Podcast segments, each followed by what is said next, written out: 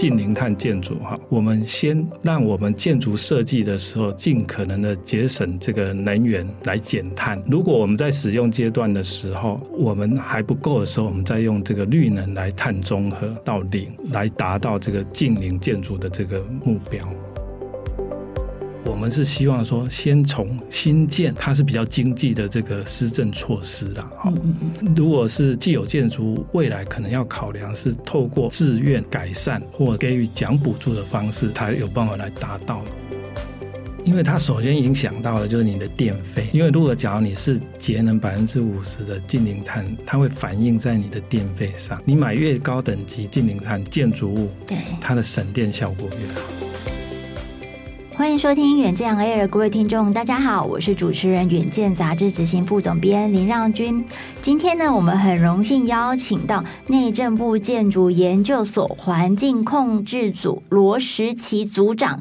组长你好，嗯，你好，各位观众大家好。是组长，呃，这很难得就请到您来这边哈。我们在录音跟播出时间其实都在 COP 二十八的这个期间，也就是说联合国气候变迁大会的这个举办的期间。今年是在杜拜举行哈，听说呢，今年大概有七万人哈，万头转动，是很多人在现场的哈。那其实，在这个 COP 二十八，它有一个很大宗旨，就是说，其实呃，今年要进行这个巴黎协定，就是七八年前巴黎协定，呃，这个全球协定的一个大盘点，看看大家各国的减碳成绩单怎么样，看能不能够呢，就是呃，控制在全球升温一点五度 C 这样的一个气温的增幅底一下哈。那当然，这个是一个非常挑战的任务了哈。今天呢，我们之所以就是来邀请到这个呃建筑研究所的罗组长来哦，其实就是要谈说我们在迈向二零五零的净零排放的过程当中，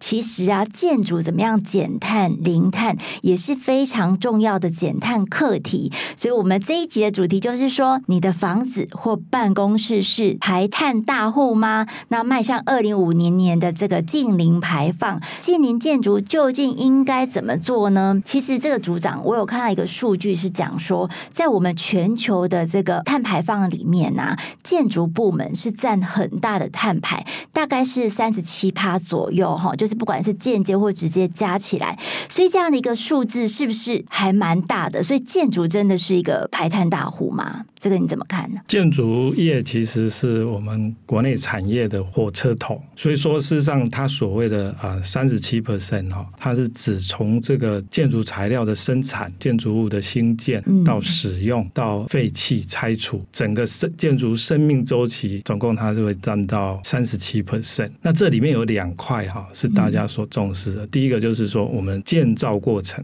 的这个排碳，另外一个是在这个二零五零近零碳排。它所重视的是在营运阶段的碳排。那营运阶段的碳排，就是我们目前大家所称的，哎，我家的电费到底多少钱？对，你吹冷气、吹电风扇啊、煮东西，这些都要电费啊。是的，我们用手机用手机也是要电，是是都要耗能，没错。那所以说啊，针对建筑物，因为它不可能不使用电，嗯，所以我们大概有一个概念，就是说所谓的近零碳建筑哈，我们先让我们建筑设计的时候，尽可能的节省这个能源来减碳。如果我们在使用阶段的时候，我们还不够的时候，我们再用这个绿能来碳中和到零，来达到这个近零建筑的这个目标。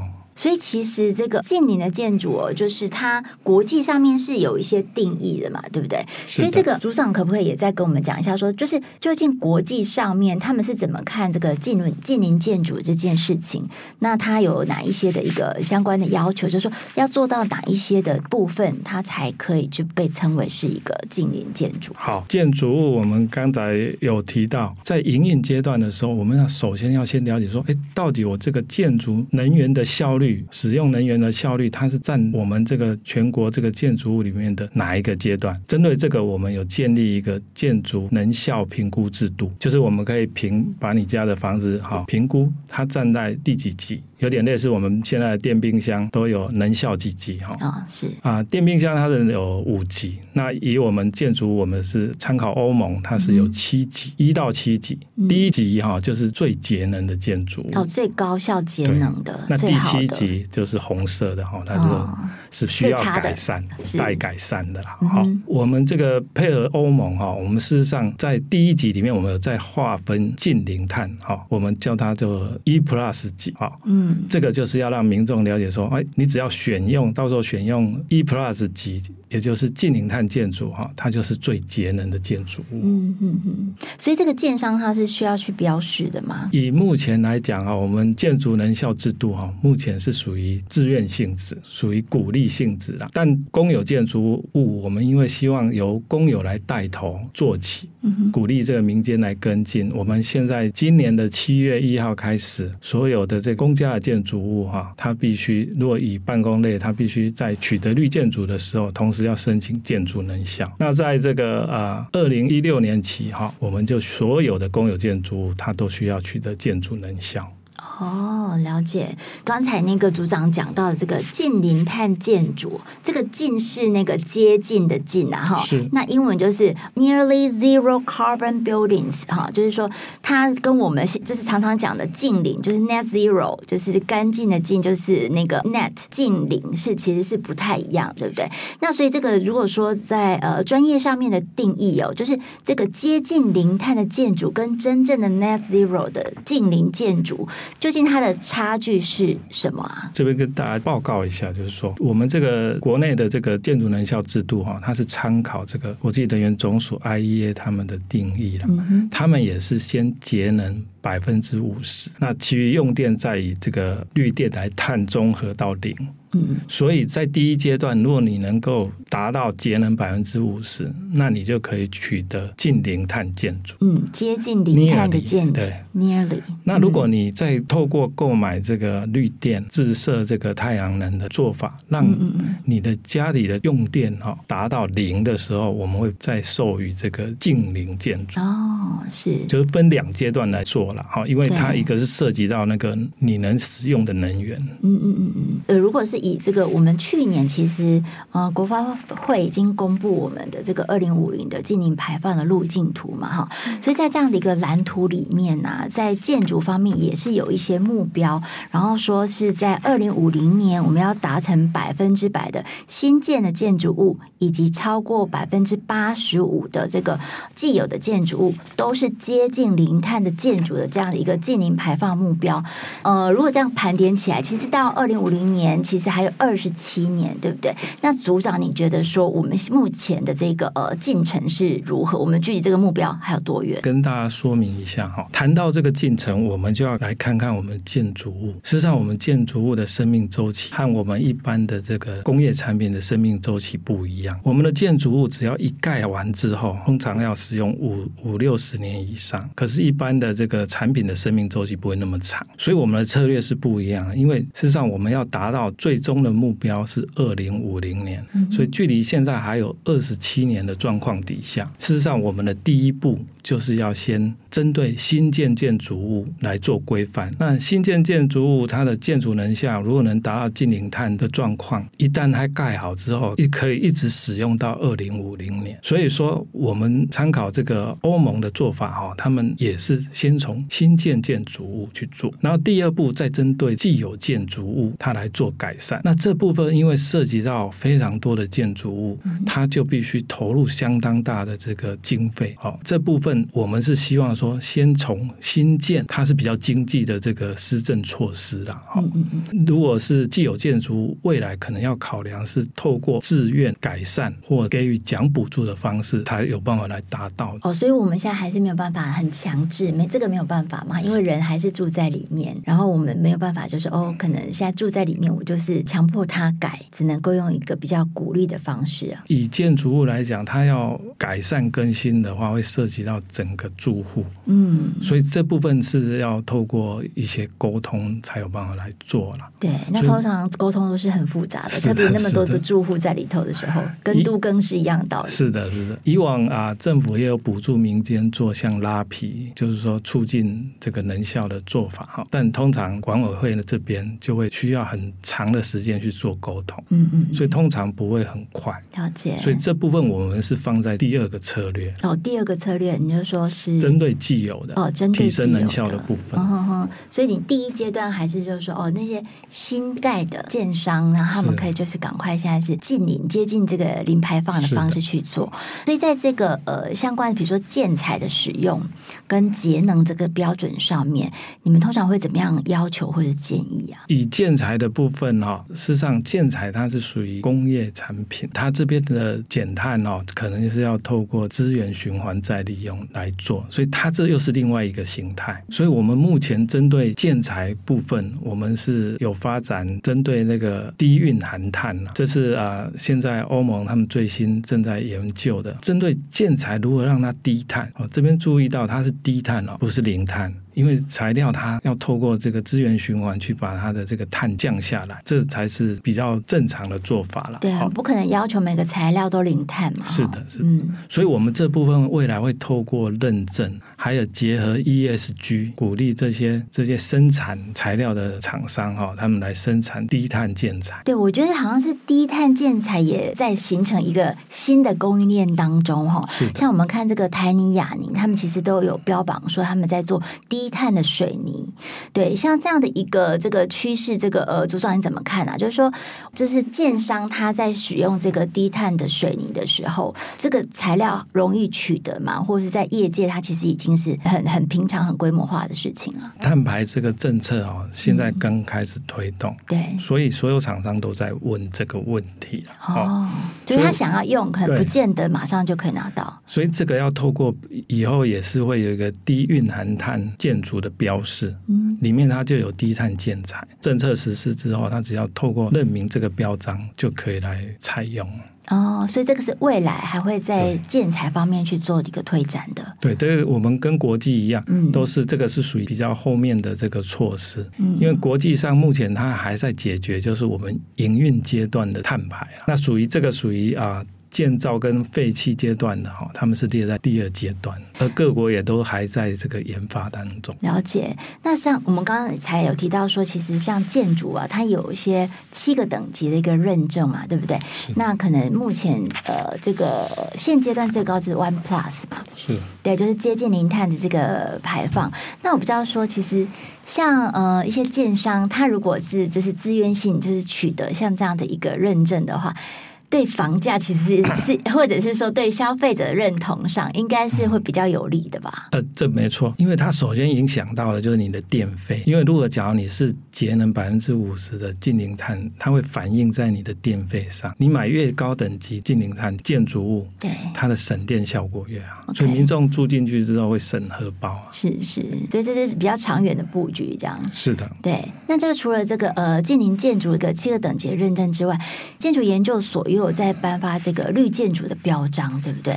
那绿建筑标章现在也是五个等级哦，哦，这是最高级就钻石级，然后黄金。银级，还有这个铜级以及这个合格级这五个等级，绿建筑标章，民众也蛮常听到的，对不对？那是绿建筑标章，它到底是意涵是怎么样的？绿建筑标章哈，事实上国家已经推动二十多年，嗯，它的意涵就是有四四大个目标哈，包括它是生态。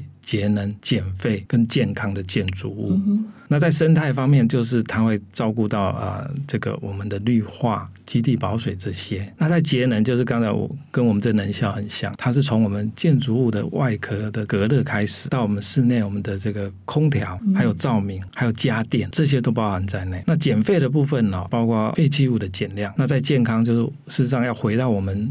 盖建筑物的最终目的的哦，它还是用来住。嗯，那住的这个健康跟安全是我们的最终的目标。那可是这个绿建筑的标章跟我们刚才谈到这个近邻建筑的这个认证，就是他们中间有什么这个互为表里的关系吗？嗯、事实上啊、呃，绿建筑它在二十多年前哈，它制定的一个缘由，它是针对我们讲永续发展。嗯，那永续发展它是这个多面向，所以我们刚才讲到，我们有生态、节能、减废、健康哈。事实上，我们有九大指标，那其中有一个指标是日常节能指标。嗯，当初我们是采用这个就是门槛制。那为了这个，我们现在的建筑能效制度，我们把日常节能指标它的这个基准哈，也是都把它算出来，我们才有办法去区分它是分等级。所以说，事实上，建筑能效制度哈，它是刚开始是建构在这个绿建筑的基础之上，未来我们。这两个标章它会并行，绿建筑我们要达到这个永续发展多目标的目的，嗯哼，能效我们要达到二零五零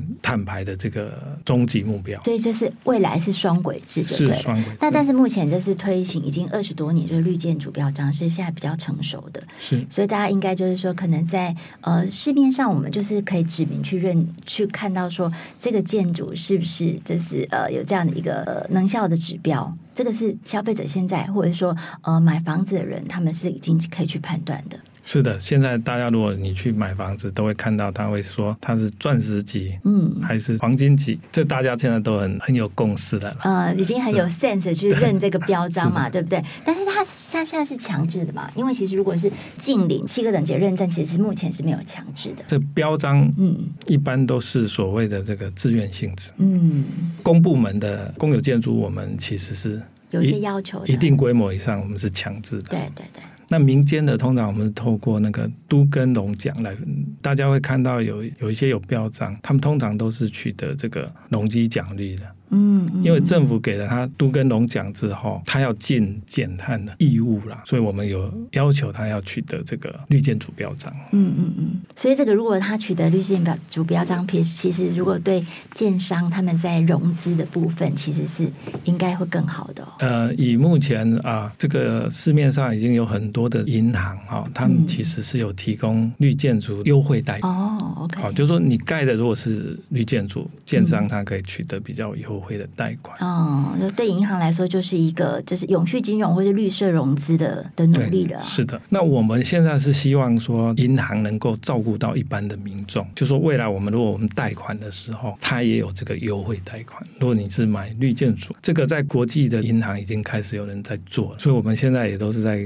呼吁哈，银行能够针对民众端的这部分哈，提供奖励。我觉得这个就会是很很大的诱因了，对不对？是的。所以现在我们说这个自助。买房是一个刚需，诶，也许这些自住客以后买房就可以真的是去认这个绿建筑标章，然后来看看可能以后自己贷款还有更优惠的方案。是的，对，这个很好哦，哈、嗯，就是说是其实每一个人都是在这个生态系里面，都好像都可以去做一部分的努力啦。如果是以呃，我们刚刚有谈到说这个绿建筑的标章，然后还有就是说我们近邻的这些等级认证，哈，这个是一个我们在理念或政策上面一个推展。嘛，对不对？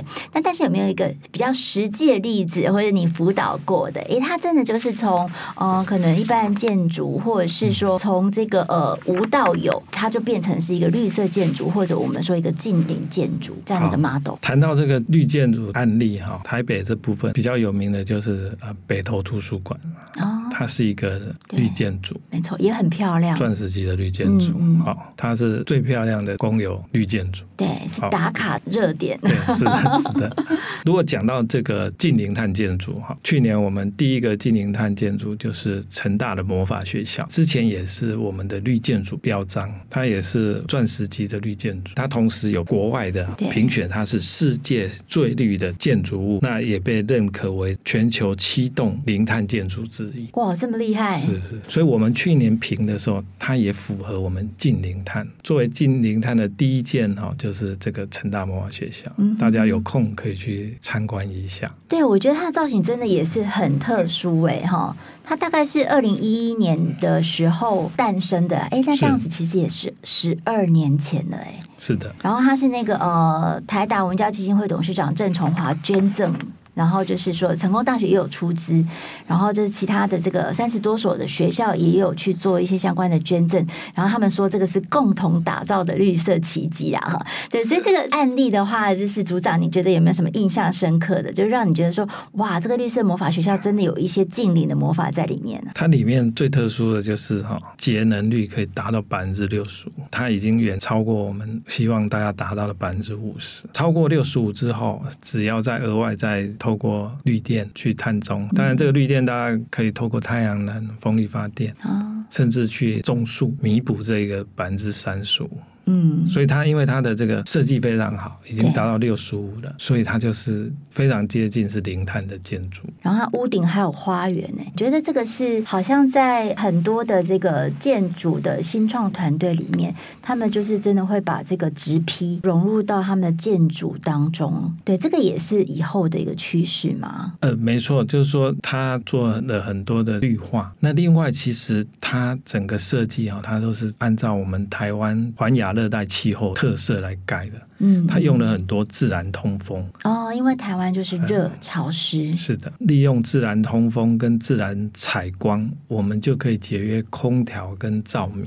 了解，所以他用了很多所谓我们讲这个自然的设计方法，而且这个会很容易适应我们这个台湾的特殊气候。所以这样在都市里面也可以这样设计嘛？就是你看到说，大部分人都住在都市里头，这样如果说要接近这个零碳排放的这样建筑，有哪一些的趋势正在发生啊？都市比较特殊啦，哈、嗯，都市因为它有这个经济条件的限制，对，然后又只能盖垂直的，是的。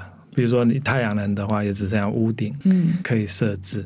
所以它有很多的这个限制啊。如果大家有空到日本去看的话，他们譬如说，他们去利用所谓的这个垂直式的这个太阳能哦，建筑物外墙哈也拿来利用了。但是这一部分因为在国内它还需要去考量它的安全性，所以目前呢不算普及，但它算一个新的创新技术。那如果说在都会区里面呢，其实台北一零一大家也是说哦，它可能也是一个 常常得奖嘛，就是永续建筑啊。或者永续经营的一些呃这个奖项，然后他也得到了这个呃建筑白金级的认证。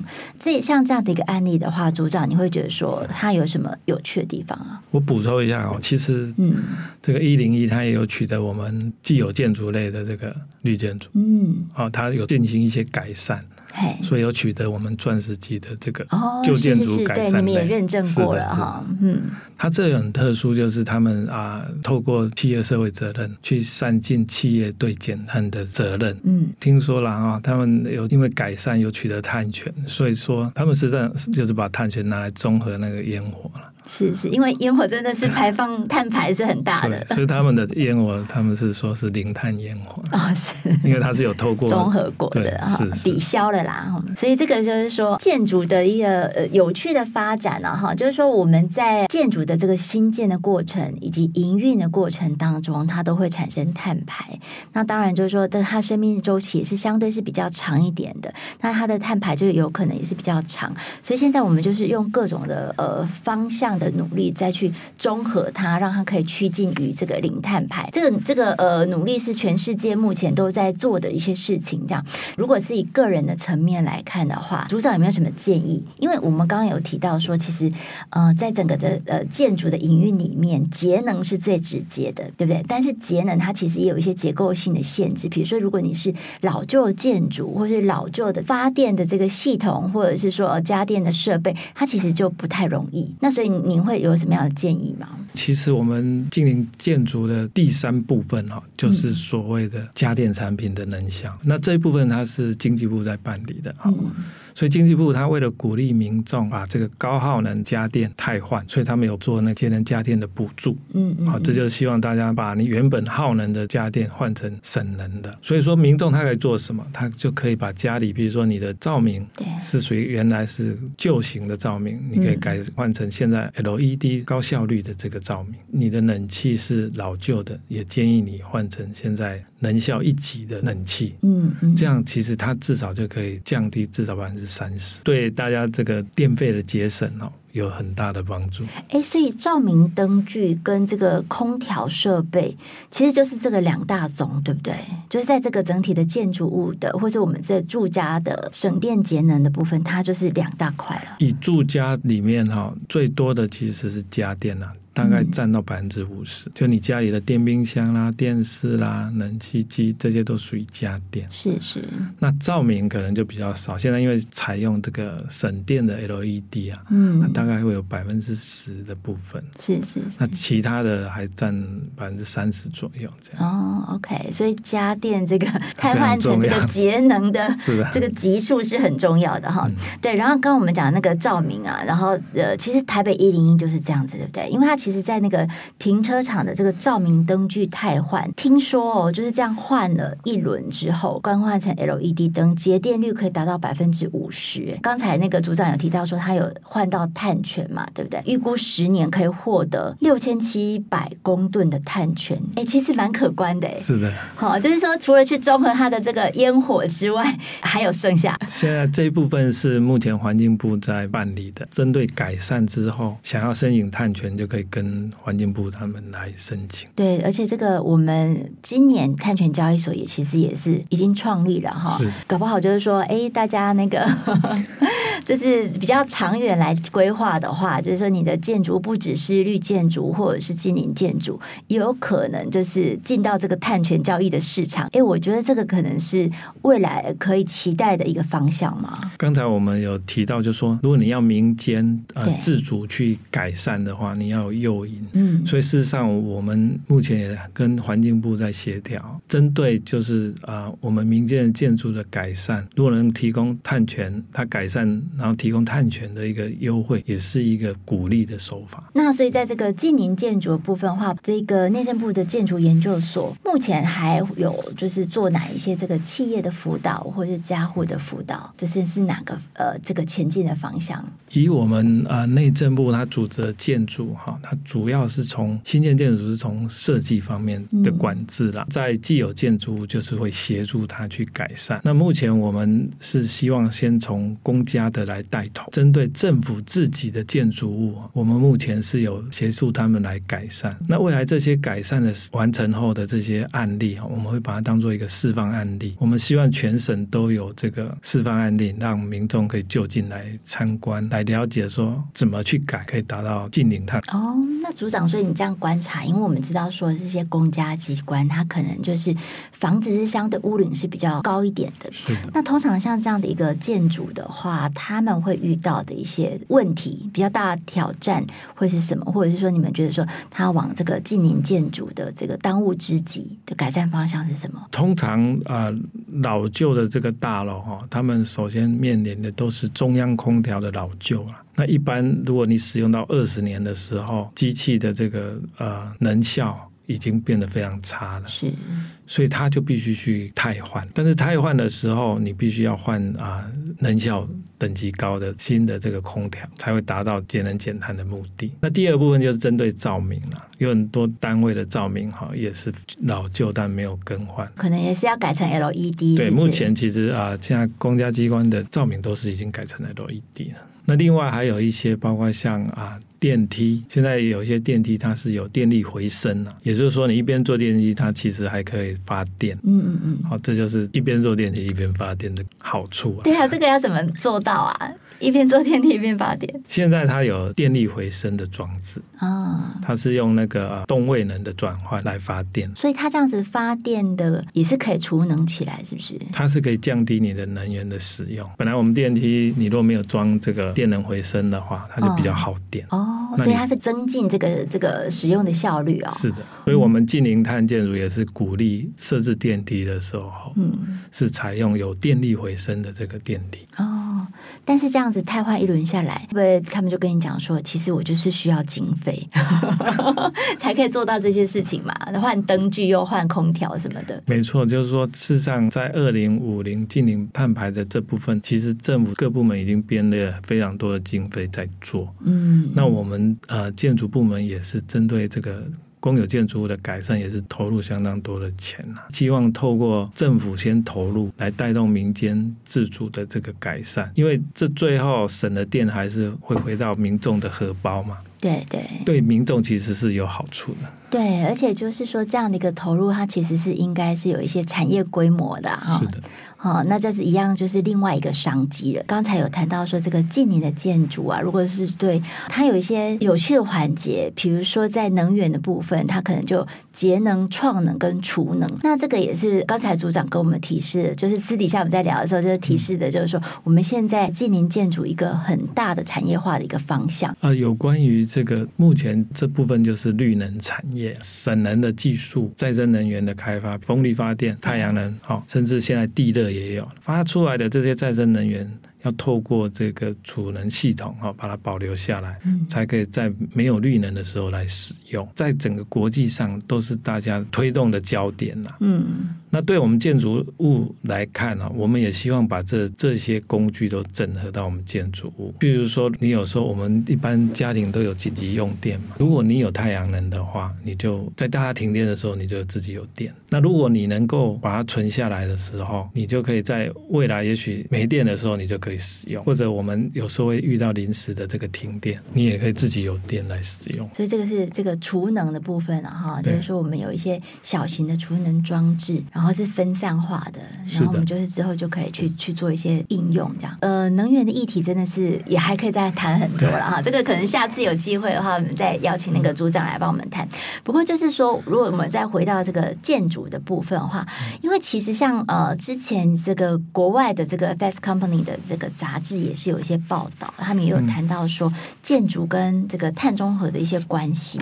就印象中有个是在欧洲有个数字是还蛮蛮吓人的。他说在欧洲，因为欧洲有很多老旧的这些历史的建筑，他说依照目前的翻新的速度，所有的这个既有的建物要完全脱碳，达到碳中和或者是净零，就还需要五百年哦。这个数字就是吓吓死一堆人了，对。那但是我不知道说这个呃组长帮我们。我们科普一下，这个五百年是什么概念呢？啊？这五百年哈，它其实就是说，因为我们的既有建筑物非常多了。嗯，如果你按照一栋建筑物，你如果能投资下去好几千万来算，一定没有这么多钱了。所以它就必须分年去做。如果一栋一栋改哈，大概就需要五百年。但是实际上，在建筑产业并不是这样的一个生态系了。刚才我有提到，就是说我们建筑物的生命周期非常长，大概有盖完之后至少可以使用五六十年。所以，我们目前的这个减碳哦，第一步并不是针对既有的，而是先针对新的。也就是说，我们现在每年大概有百分之三的新建建筑，你要让它成为能效一级或近零碳建筑，那它可以一直持续到二零五零，从现在到二零五零大概二十七年。它就可以累积大概六七十的这个符合能效的这个建筑物，所以它剩下要改善的既有建筑物哈不会这么多，其实只有大概三十 percent。所以三十 percent 我们在这目前三十年，事实上我们如果以分摊的话，就一年大概一 percent 了。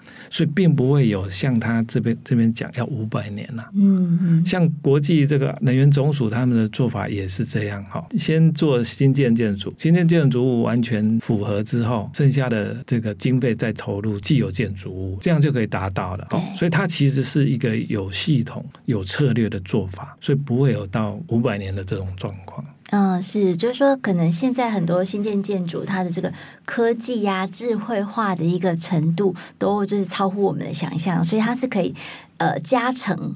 指数型的一个推进的是吗？大家可以想想，我们以前这个啊太阳能的那个发电效率不高，嗯、那最近的这个太阳能发电效率都非常好。资源投入进去之后，自然会让这个产业的关键技术得到更新或发展，那自然就会提升这它的效率，促进我们整个越快去达成这个二零五零近零排放的这个目标。所以就是，我们一般人就是像刚才组长讲的，我们赶快去替换一些这个节能效果好。然后现在如果说我们再把它就是。更升级。现在 AI 来了嘛，对不对？我们有很多的这个智慧家电，然后变成是一个智慧家庭、智慧建筑推进的力量，是不是就是就是会会更显著了哈？就是你看怎么看，就是说呃，所有的家电或建筑呃，在这个智慧化的过程当中，它带来的影响。这个我们按照国际的这个趋势哈，大概国外有研究指出，就是说我们在二零三零年以前哦，大概用既有的技术就可以来达到节能减碳的这个效果。嗯，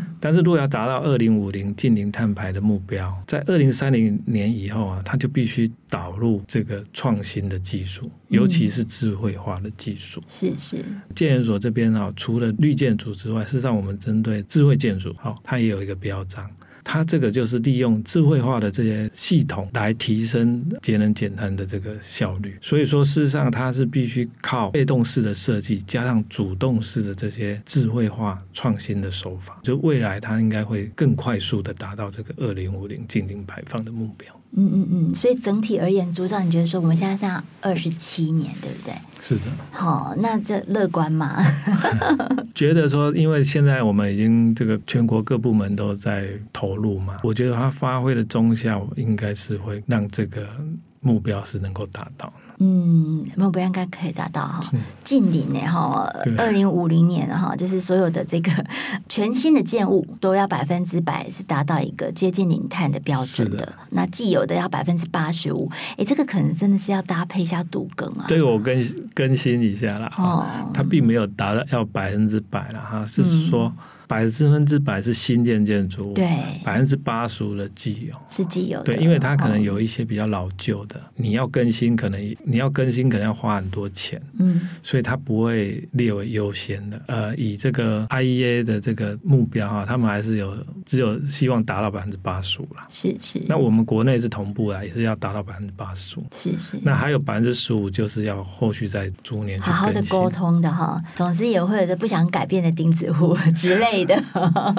是，那组长最后有没有什么要再帮我们科普一下的？最后我就是说啊，其实这个使用行为哈，就是民众自己就可以来做的。所以，比如说随手关灯，家里的这些啊老旧灯具哈，能汰换的要尽早汰换，因为可能有很多人是错误观念，以为说，哎，我这台灯具还没坏，还可以用嘛，还可以用，但其实它很耗能。有很多的这个朋友，他们买了 LED 之后就说，哎，为什么我这变省电了？啊，甚至。有人他一级能效变频的空调换了之后，他发现整个真的电费节省非常多。嗯嗯，好，所以这边还是鼓励这个民众哈，从自身做起啦，节能减碳哈，不分你我了哈，需要大家的共同努力。哎，真的很好呼吁哎哈，所以我们就是民众自己在这个迈向近零减碳的这个过程当中，第一步就先抓出家里面的吃电怪兽的。家里面有哪些吃电怪兽啊？一般我们讲。耗电比较大的哈，通常是指使用时间比较长的。譬如说你的电视，你如果是晚上看的时候，它就不并不耗电了。那以这个耗电比较长的，就是以这个像电冰箱，你不可能停。对对对对。好，那如果夏季的时候就是冷气机，这些都是高耗能，只要时间长你不能停的，这些都是耗能的。嗯。那还有另外一个就是说，我们常常有时候会为了方便，有一些电器不用的时候还插在插在这个插头上。嗯。这边也。呼吁大家，就是说，其实你应该要把插头拔掉，就是说，没有在使用的时候，因为事实上插头插着的时候，它也有那个备用的电。所以这些都可以节省下来，是哈，就一些小细节哈，为了你的安全，也为了节能，为了爱地球哈，大家就是一起行动起来。那今天非常感谢组长，那我们下次有机会的话呢，这个纪念的主题，我们再来邀请您了。今天谢非常感谢，好，非常谢谢主持人，谢谢谢谢组长。那如果大家想要了解更多的细节，也欢迎参考我们远见 air 的资讯栏连接哦。那请大家帮我们刷五星的评价。如果你们家你还有什么要提醒的这个。吃电的怪兽呢，或者你有什么省电的妙招啊、节能的方法，也欢迎留言告诉我们哦。那也请大家让更多人知道，我们在这里陪你轻松聊财经、产业、国际大小事。下次见了，拜拜，拜拜。